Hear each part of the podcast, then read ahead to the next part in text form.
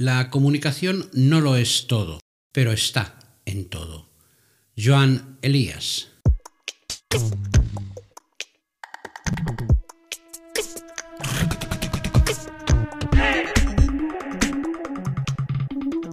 De igual forma que todo evoluciona, la comunicación no es un concepto ajeno a este efecto. Desde el tam-tam, pasando por las señales de humo, las cintas de colores o las palomas mensajeras hasta nuestros días, no solo puede hablarse de evolución, sino que el clásico modelo conceptual de comunicación, esto es, emisor, mensaje, receptor, ha sufrido variaciones y modificaciones que lo han dejado obsoleto e incluso lo han desvirtuado. La comunicación o interacción entre personas, de acuerdo con Newcomb, nos permite determinar un equilibrio en nuestras relaciones sociales. Totalmente cierto, pero este no es el objetivo de este episodio. La evolución de la comunicación ha ido incorporando elementos que, como decía al inicio, han ido modificando el esquema clásico inicial y a medida que vamos eh, profundizando, dicho modelo actualmente ya no nos sirve. Los diferentes elementos de los que hablo eh, son diversos y complementarios entre sí o totalmente excluyentes.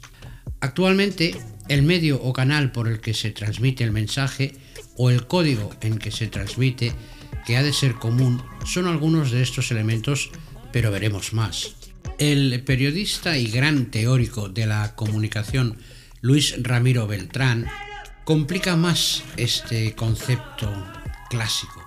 Y digo complica porque su teoría precisa un mayor estudio de lo que yo estoy diciendo en este audio, aunque en realidad nos acerca mucho más al proceso de la comunicación y a la realidad actual. Para ello divide dicho proceso en cinco partes. 1. Descomposición de la realidad por el emisor, seleccionando alguno de sus aspectos. 2. Codificación o cifrado del mensaje. 3 transmisión del mensaje por un medio o canal determinado. 4. Descifrado del mensaje por el receptor. 5. Reconstrucción de la realidad que lógicamente no será la misma que el emisor ha transmitido, a causa de que ambos, como elementos personales de este proceso, tienen un carácter subjetivo y no interpretarán de la misma forma el mensaje. Como puede verse, la cosa se va complicando, pero aún hay más. Laswell, uno de los padres de la comunicación, propone un valioso esquema conocido como el de las 4 W y personalmente creo que es imprescindible en nuestro tiempo. 1. Who says what? ¿Quién dice qué?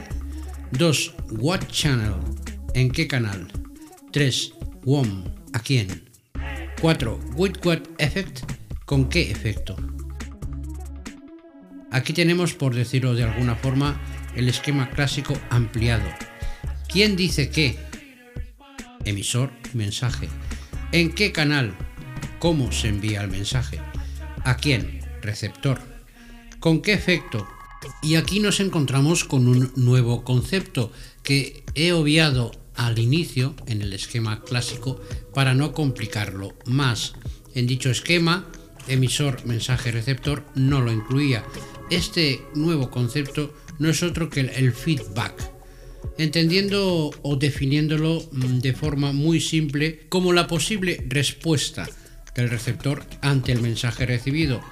Si decidimos ampliar este concepto, el feedback, eh, podemos interpretarlo como un retorno de información en el circuito o proceso comunicativo, que hace posible una autocorrección o autocontrol del mismo. Los procesos de feedback no son exclusivos en el mundo de la comunicación, los tenemos en casa.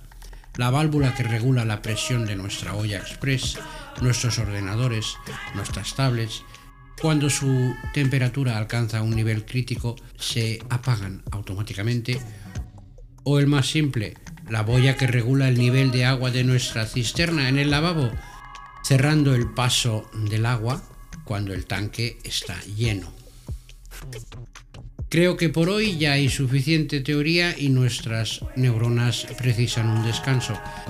Pero no voy a imitar a Bugs Bunny diciendo eso es todo amigos, no, hay más. Hay más y volveremos a referirnos a este tema. Nos vemos.